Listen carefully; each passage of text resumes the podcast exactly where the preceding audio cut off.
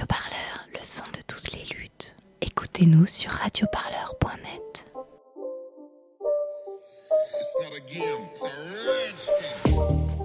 Le jeudi 28 janvier 2021 aurait dû être jugée la journaliste Inès Léraud et le média Basta. La raison de ce procès, une enquête publiée en mars 2019 sur les multiples abus de Chéritel, un important groupe agroalimentaire breton. À quelques jours de l'audience, Jean Chéritel, PDG de l'entreprise, a retiré sa plainte.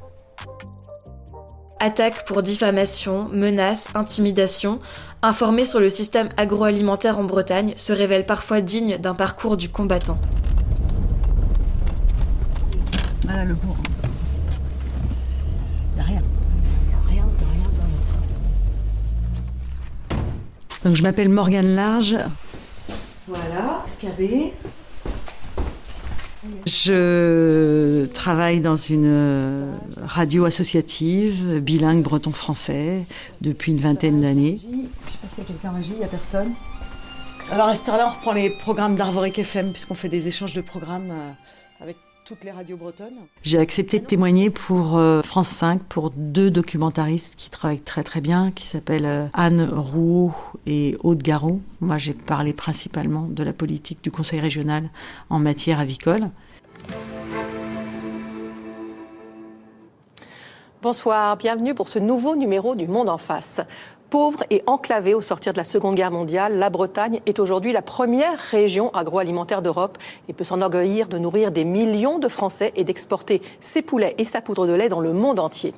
Mais il y a un revers à la médaille des dégâts environnementaux et humains. Algues vertes, maladies professionnelles, rejets toxiques, épidémies mortelles chez les animaux, les réalisatrices Aude Rouault et Marie Garot de la Barre sont allées à la rencontre des associations, citoyens. Lorsqu'est sorti ce documentaire, euh, ça a été euh, presque un coup de tonnerre en Bretagne. J'ai eu des centaines de messages, beaucoup de messages euh, pour saluer mon travail, me dire que j'étais courageuse. Je comprenais pas bien pourquoi on me disait que j'étais courageuse, parce que pour moi, j'ai fait un travail, j'ai fait une enquête, je l'ai fait très sérieusement. Révéler un travail sérieux et avancer des chiffres dont j'étais sûre, c'était pas un problème pour moi. C'était juste une histoire d'avoir consacré des heures à produire un travail sérieux journalistique. Et euh, on m'a dit vous allez avoir des ennuis. J'y croyais pas trop. Je pensais que j'allais être interpellée de manière directe. C'est-à-dire que moi, euh, je suis prête à, me faire engueuler. Hein. Mais euh, vu que je m'appuyais sur des chiffres très tangibles, j'étais pas et sur des sur des écrits, j'étais j'étais pas très inquiète parce qu'en fait, j'avais pas calculé que je pouvais être euh, euh, que mon employeur pouvait être touché à travers moi. C'est-à-dire qu'on a subi euh, deux tentatives d'instruction. On s'en est pas rendu compte tout de suite. Alors, c'est pas très visible. C'est un coup de gros tournevis dans des serrures de radio pour essayer de forcer des portes. Ça s'est passé dans les anciens locaux d'RKB où nous sommes encore là, parce qu'on est en cours de déménagement. Et la même semaine, dans les nouveaux locaux d'RKB, sur lesquels il n'y a encore rien d'inscrit, qu'on a juste fait paraître dans la presse qu'on allait bouger. Donc ça fait un peu beaucoup. La porte de la radio, alors c'est assez minime, mais euh, là on voit pas grand chose. voilà. Et il y en a pour 1600 balles. Juste pour la porte Ouais. On n'est pas propriétaire, c'est la mairie, mais. Ouais, les gendarmes n'ont pas enquêté sur un coup de tournevis dans, une poignée de porte. Ensuite, euh, ce que j'avais encore moins calculé, c'est qu'on pouvait euh, intervenir chez moi. Ça s'est passé un jour où, bien sûr, je n'étais pas chez moi, c'est tellement plus facile. On a ouvert la poignée de l'entrée de mes champs pour faire sortir mes bêtes. Et j'ai deux chevaux qui se sont retrouvés en divagation, ce qui est toujours emmerdant. C'est encore plus emmerdant quand on n'est pas chez soi. Euh, donc euh, j'avais un enfant à la maison qui est allé récupérer les chevaux, ce qui est dangereux. Récupérer deux chevaux en divagation, euh, c'est dangereux pour un enfant. Mais il a réussi. Après, je lui ai dit, bah, fais le tour des clôtures, il y a quelque chose de cassé. Et elle m'a rappelé en me disant, mais il n'y a rien de cassé, c'est l'entrée qui est ouverte. Ça, ça m'a vraiment...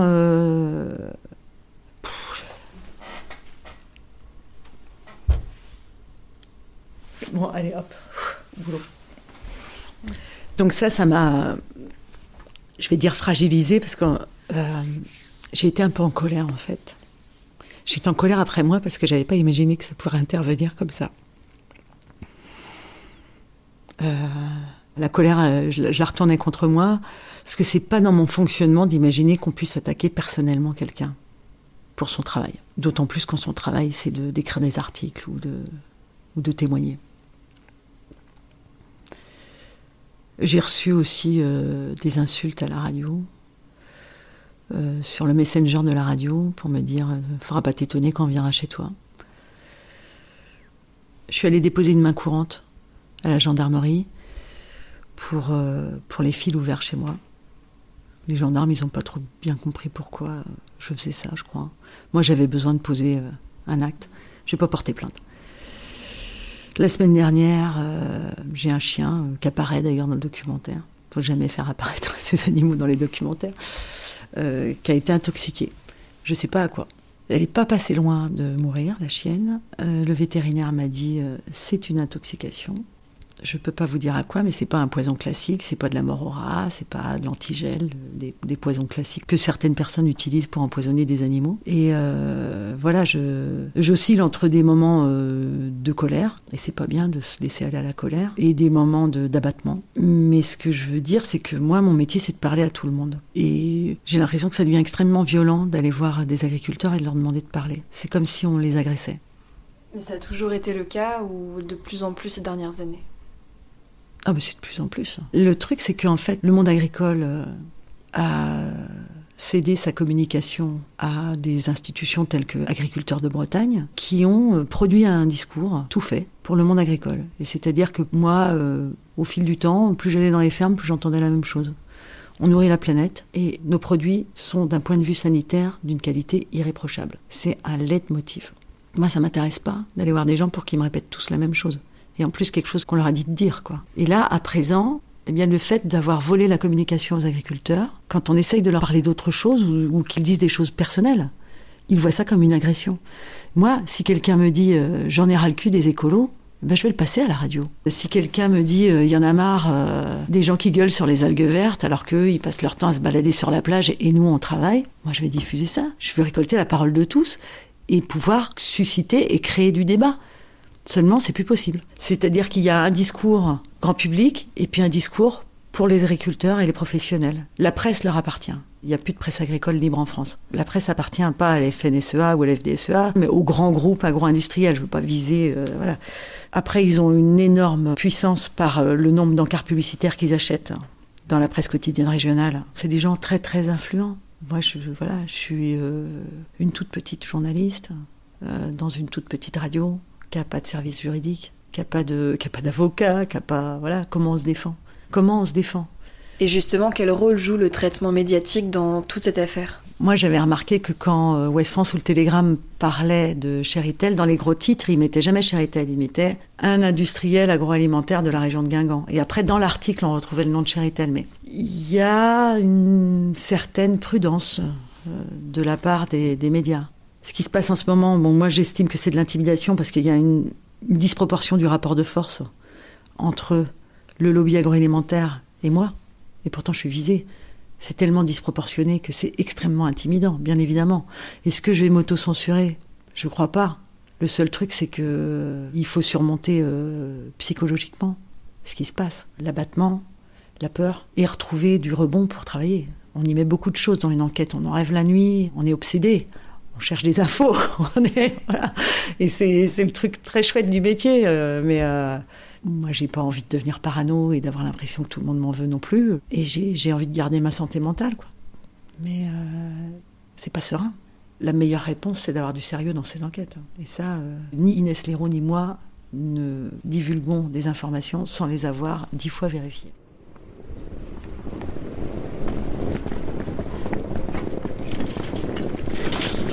À Guingamp, cette affaire a aussi une répercussion sur l'économie locale. On a eu un mail de ça, ils ont arrêté totalement euh, les produits Chéritel. Et c'était expliqué dans le mail euh Ouais, qu'ils voulaient plus travailler avec Chéritel à cause de ce qui s'était passé justement, que c'était public, etc. Est-ce que vous en avez entendu parler, vous, de cette affaire en 2019 bah, bah, un, peu, ouais, comme tout le monde qui travaille dans les magasins. Puis ouais, on a eu des réunions pour ça, de toute façon, pour nous expliquer pourquoi on ne devait plus travailler avec eux, etc. Euh, ils nous expliquaient qu'ils exploitaient bah, des jeunes, voilà, et puis des gens qui n'étaient pas français, des étrangers, etc qui profitaient d'eux, quoi, qui les, les payaient pas au prix normal, etc. Cette affaire dont parle Victor, c'est Inès Léraud, la journaliste, qui l'a révélée et qui lui a valu un procès en diffamation. J'ai fait une enquête sur euh, une entreprise qui s'appelle Chéritel Trégor Légumes, qui fait une activité de grossiste en fruits et légumes. J'en avais entendu parler plusieurs fois en Bretagne pour plein de raisons différentes. D'une part, il y avait euh, de la main-d'œuvre illégale bulgare qui était employée. D'autre part, il y avait euh, des formes de maltraitance sur euh, les salariés, même ceux qui étaient employés de manière légale. Et puis, en 2017 ou 2018, j'ai été appelée par des collègues de la presse régionale bretonne, du Télégramme et d'Ouest France, parce qu'un lanceur d'alerte les avait informés que cette entreprise fraudait sur les étiquettes des fruits et légumes. Elle achetait des fruits et légumes à bas coût à l'étranger elle est réétiquetée France. Et donc, euh, la presse régionale ne souhaitait pas traiter et enquêter sur ce sujet parce que le, le PDG de cette entreprise avait la réputation d'être procédurier. Donc moi, avec tous ces éléments, j'ai travaillé pendant un an. J'ai proposé à plusieurs médias nationaux de publier cette enquête aucun n'a accepté parce que ils avaient tous pas envie de publier une enquête sur un fait finalement relativement local, alors que la personne sur laquelle on allait publier était très procédurière. J'ai frappé à la porte de trois médias nationaux qui ont refusé et le seul qui s'est dit que c'était quand même euh, une information d'intérêt public et qu'il fallait prendre le risque, c'est Bastamag. Vous, ça fait plusieurs années que vous travaillez sur la question de l'agroalimentaire en Bretagne.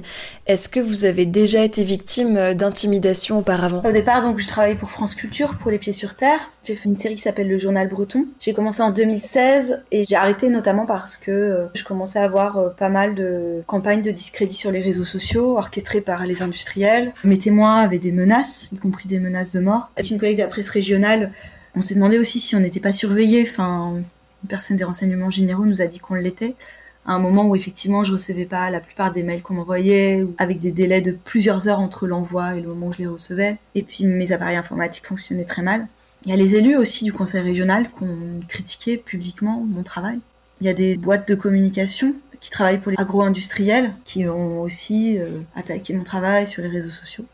Ça, c'est assez pénible en fait. Enfin, c'est assez euh, envahissant. On a envie de répondre, mais à un moment, ça devient sans fin quoi. Et puis après, quand j'ai sorti un an plus tard la, la bande dessinée, j'ai appris que dans des lycées agricoles, euh, dans des CDI euh, de l'éducation nationale, dans des salons du livre, des gens m'ont dit qu'ils avaient du mal à soit l'acheter, soit la présenter, etc., qu'elle était souvent euh, censurée. Et puis j'ai eu une attaque en diffamation aussi pour la bande dessinée. Alors la semaine dernière, quelques jours avant le procès, Jean Chérital a retiré sa plainte.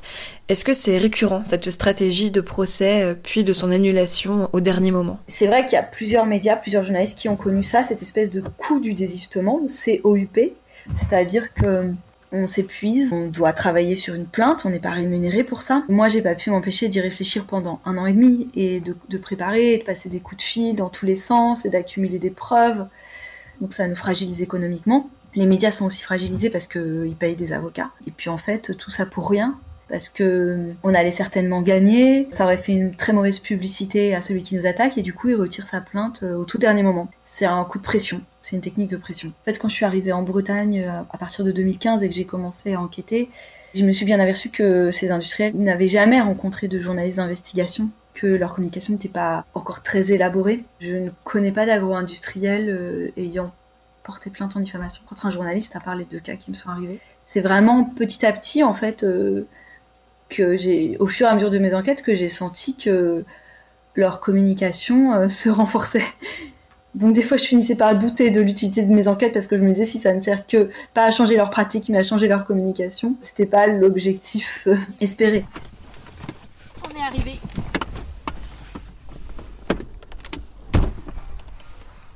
Il y a un riolet sur le feu, je vais le voir. Et... Alors une agricultrice, nous sommes allés en rencontrer une à la ferme du Train-Ambiant à Brest.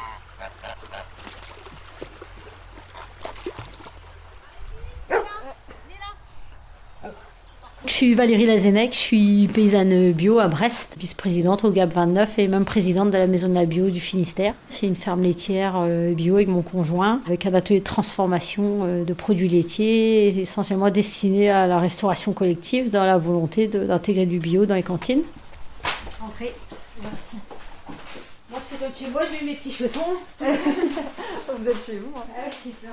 On est une ferme laitière biologique depuis plus de 20 ans. Euh, on est sur quand même une grande ville. Hein. On est plutôt, vraiment une ferme sur une ville. Et euh, bah, notre souci, c'est que du coup, euh, comme beaucoup de villes, Brest continue à s'agrandir. Et pour ça, bah, elle prend de la terre, hein, de la terre agricole qui ne nous appartient pas en fait. du coup, on, l'utilisait en fait pour, pour la ferme. Et on a essayé de faire comprendre que, comme on était en plus une ferme bio, bah, c'était l'avenir d'en avoir une sur une ville comme celle-là.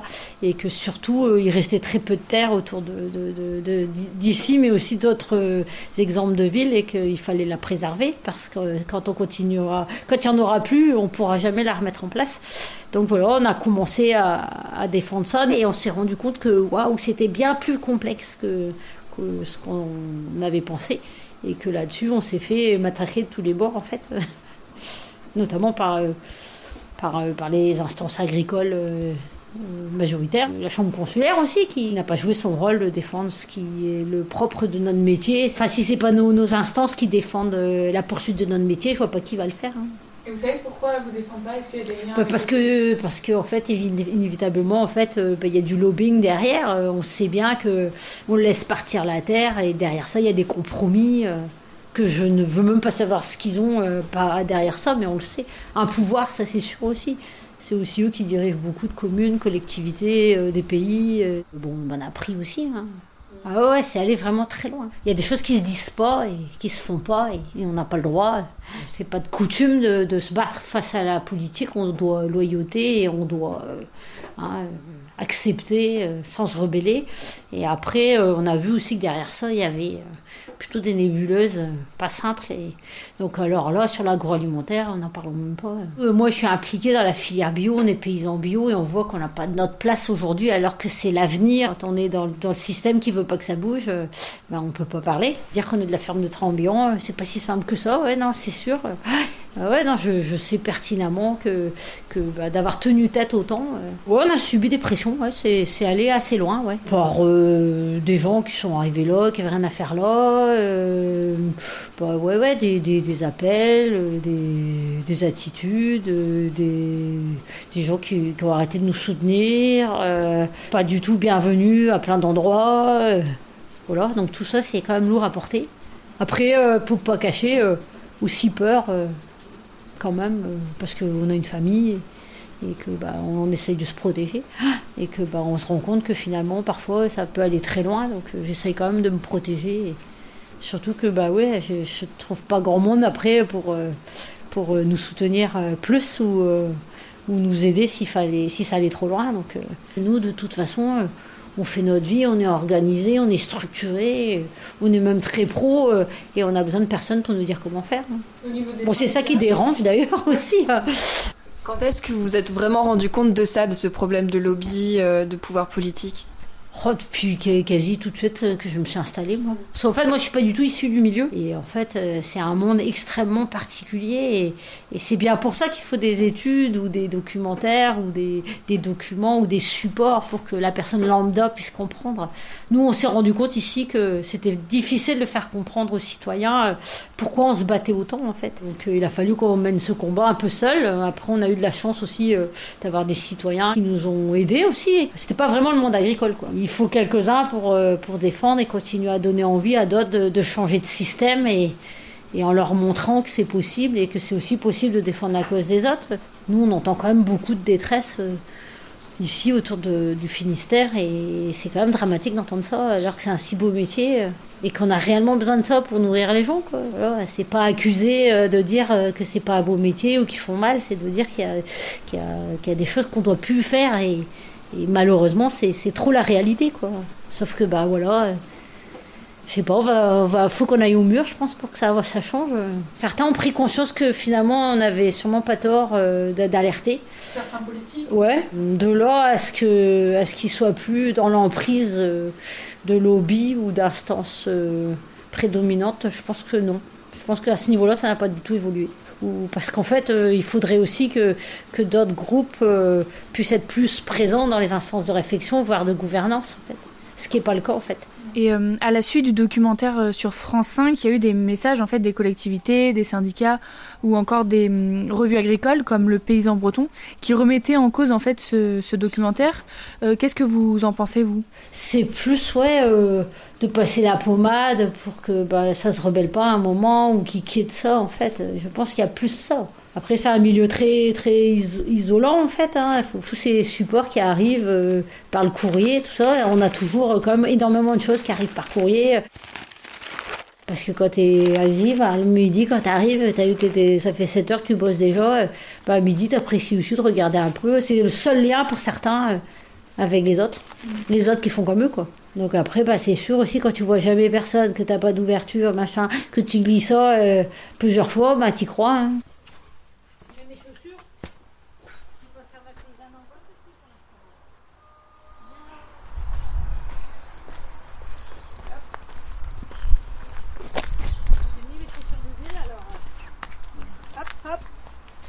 les filles C'est l'heure de dormir Ouais. Si j'ai pris autant et que je suis autant black fichée, c'est aussi parce que je suis une femme. Et je pense que c'est un milieu qui n'aime pas euh, quand la femme s'exprime. Mais euh, l'agriculture reste un monde euh, assez dur, notamment pour la femme. Et de trouver sa place, c'est loin d'être facile. Dans les fermes, oui, mais dans les instances, non. Euh, je pense que Inès, c'est pareil. On fait pas ça pour être célèbre, on fait pas ça pour, euh, pour passer pour des stars. On fait ça parce qu'on est persuadé. Euh, c'est peut-être même inexplicable en fait. C'est tellement en nous, c'est tellement, c'est tellement fort. C'est bien pour ça que c'est compliqué et dur aussi de vivre après les effets boomerang de tout ça. Il n'y a pas que la peur aussi, il y a aussi quelque chose à l'intérieur de nous qui, qui est blessé parce que pour nous c'est tellement évident et ça fait tellement mal de se dire euh, peut-être de mon vivant euh, je verrai jamais d'évolution. À Lannion, la Confédération paysanne, syndicat agricole, défend les travaux journalistiques.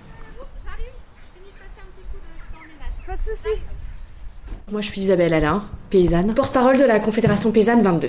L'agribashing, la définition qu'en fait la FNSEA, c'est la critique de l'agriculture. Sauf qu'il n'y a pas de critique de l'agriculture. Il y a des critiques de certaines pratiques. Donc c'est pas une critique de l'agriculture en général. Moi, je me suis jamais sentie attaquée dans ma position de paysanne, quoi. Oui, c'est vrai que c'est ce qui m'avait marqué, c'est que euh, dans la France entière, quand, on fait un reportage, etc., euh, sur l'agriculture, sur l'industrie agroalimentaire, Bon, évidemment, il y a toujours l'industrie agroalimentaire qui le prend mal.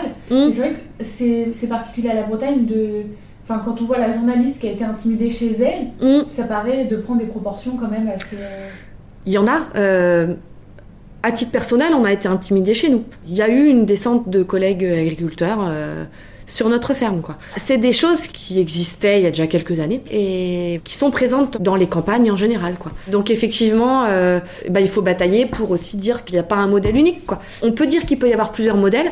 Par contre, on peut plus accepter que certains modèles euh, aient des effets néfastes sur euh, les hommes et sur l'environnement. Dans le cadre de l'agribashing, euh, où il y a des critiques de l'élevage par certains groupes qui peuvent être extrémistes, hein, voilà, on a tendance à vouloir nous associer, nous, Confédération paysanne, à, L214, à certains, voilà.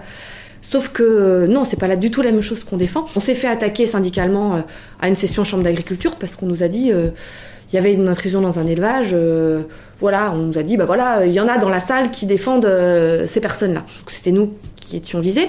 Sauf que nous, on défend pas la même chose. Nous, on est éleveurs aussi. On défend l'élevage, quoi. C'est juste qu'on dit que certains types d'élevage posent problème. Le discours, il n'est pas, euh, il est pas cohérent non plus au niveau des politiques générales, quoi. Il faut se battre et on doit encore, nous, en tant que syndicat, se battre pour que euh, les accompagnements au changement de système ils soient maintenus, quoi, ce qui est pas normal. quand on a vu les aides bio qui n'étaient pas vertes, c'était enfin, c'est inadmissible. Mm. Et effectivement, ça brouille encore plus les cartes des gens qui pourraient se dire, bah voilà, je me pose des questions. Euh, est-ce que je peux changer? J'ai encore 15 ans devant moi de carrière. Euh, est-ce que ça vaut le coup de changer? Et puis ils voient ça, du flou, des politiques publiques qui changent, qui sont pas, pas, pas cohérentes, pas claires. Et, qu'il ait peur de changer, bah, c'est normal, quoi. Euh, s'il n'a pas un cap qui est, clair, quoi.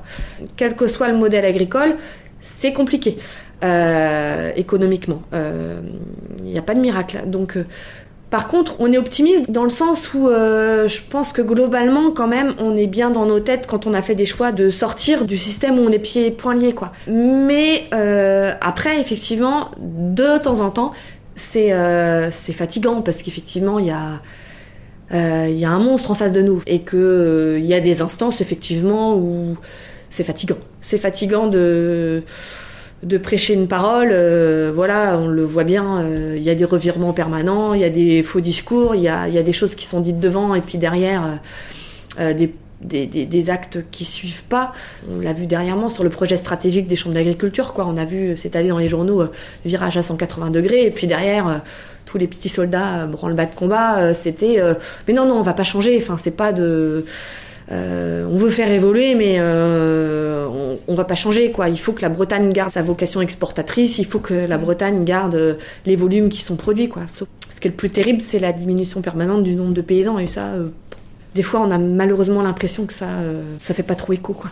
Vous parlez d'un système où vous étiez, ou alors les autres sont pieds et mains liés c'est par rapport justement à, tout ce poids économique, politique, agroalimentaire Si je prends cet exemple-là, on nous emmène les poussins, on nous emmène l'aliment euh, et on revend euh, les animaux derrière. Donc on n'a aucun choix, aucune liberté de manœuvre dans la manière dont on pratique. quoi. Et effectivement, on est pieds et poings liés par rapport à la coopérative ou l'entreprise avec qui on travaille. quoi. Pour différentes raisons. Dans certains systèmes, parce que c'est euh, c'est justement le, le système des contrats qui fait ça. Après, ça peut être parce que de toute façon, on a tellement investi qu'on est tellement, euh, on est tellement noyé qu'effectivement là, on est pieds et poings liés parce que euh, on a toujours plus le choix que de produire plus parce que les prix baissent et qu'on gagne pas notre vie. Ou on peut être pieds et poings liés parce que euh, techniquement, on est parti sur des choses qu'on maîtrise pas. Il y a plein de raisons pour lesquelles l'agriculteur peut être pieds et poings liés. Et du coup, quand on parlait des gens qui, qui se sentaient attaqués, bah, c'est quand on n'a plus le choix de faire comme on fait parce que on travaille 70 heures semaine, qu'on a du mal à rembourser ses emprunts, qu'on gagne pas sa vie, forcément qu'en plus si on lui dit qu'on fait pas bien, il euh, y a plus de sens quoi à, cette euh, y a plus de sens à cette merde dans laquelle on est quoi. Donc il faut aussi euh, justement que les alors la solution elle est pas pas miraculeuse en claquant des doigts, mais c'est qu'il faut qu'on arrive à, faire en sorte que les gens ils, aient la possibilité justement de faire ces choix là quoi. quand on est dans le milieu agricole, il y a une pression il y a une pression que, euh, encore à l'heure actuelle, euh, des jeunes qui font le choix, moi je, enfin, je vais parler de ce que je connais, euh, qui font le choix de, de passer en bio, en système herbagé, il peut y avoir des freins de leurs collègues voisins. on le voit, enfin, l'exemple concret dans les campagnes, c'est l'équipe d'ensilage pour pour, pour les paysans, qui est le système, enfin, qui est le lieu de, social, de socialisation aussi. Enfin, c'est un lieu d'échange entre, agriculteurs. Et ben, on l'a vu, nous, des gens euh, autour qui disent euh, eh ben, le jour où j'ai décidé de passer en système herbagé ou de passer en bio, euh, mes collègues m'ont jeté l'équipe d'ensilage, ont refusé de me voir. Et après, la pression agroalimentaire, elle joue à d'autres leviers, qui est plus les leviers politiques, les leviers des médias, enfin, voilà, à ces niveaux-là, les leviers économiques. Mais c'est pour ça que la pression, elle est du du, bas du terrain euh, parce que parce que tu vis sur un territoire et que tu as, des gens autour, tu as des paysans collègues, quoi. Et puis aller au niveau euh, politique, euh, économique, médiatique, où là, il y a aussi des chapes de plomb. voilà. Bonjour Inès Léraud, vous en êtes l'auteur. Histoire interdite, parce que vous refaites justement l'histoire d'un sujet qui dérange, d'une omerta? D'une omerta depuis quasiment un demi-siècle, d'une fabrique du, silence. Et c'est vrai que pour moi, j'avais pour idée de reconstituer euh, cette histoire, de la retracer, et que je me suis moi-même heurté à un, mur du silence quand j'ai voulu interroger euh, les autorités ou les industriels en Bretagne ou l'administration. Concrètement, on peut parler euh, d'omerta dans l'agroalimentaire aujourd'hui en Bretagne. Oui, oui, on peut parler d'Omerta, on peut parler de loi du silence. Et moi, c'est vraiment ce que j'ai étudié pour les pieds sur terre sur France Culture pendant trois ans. Ma série Journal Breton, le sous-titre, c'était La fabrique du silence. Et donc, ce qui m'intéressait, c'était les pressions de censure, autocensure dans l'agroalimentaire. Et finalement, pour le dire vite, l'agroalimentaire est une industrie hégémonique en Bretagne. Une personne sur trois y travaille directement, mais tout le monde a de la famille, des proches euh, y travaillant. Euh, l'agroalimentaire finance directement et indirectement tout, les associations, euh, la presse régionale.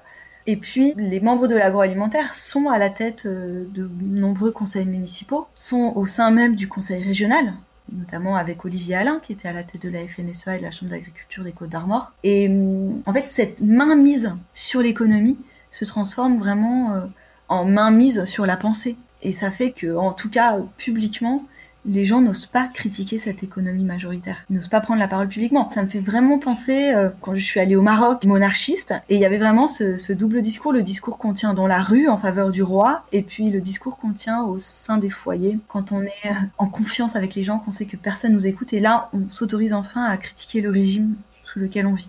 Bah moi j'ai vécu la même chose en Bretagne. Les gens publiquement ils disaient rien et puis quand enfin ils étaient en confiance avec moi, ils commençaient à me dire vraiment ce qu'ils vivaient quoi notamment les agriculteurs avec leurs coopératives ou les groupes pour lesquels ils travaillent. Les élus en Bretagne ou les directeurs d'industrie vont toujours dire que j'attaque les agriculteurs avec mes enquêtes, ce qui est complètement faux. Quand je vais voir un agriculteur, jamais je me dis qu'il est responsable d'une pollution, d'une maltraitance sur les animaux, etc. Je vois bien que c'est que un des maillons d'une chaîne et qu'il est qu'un pur exécutant d'un système qui a été élaboré euh, par l'État et par les industriels. Le système euh, agroalimentaire en Bretagne et le système agricole d'une manière plus générale en France.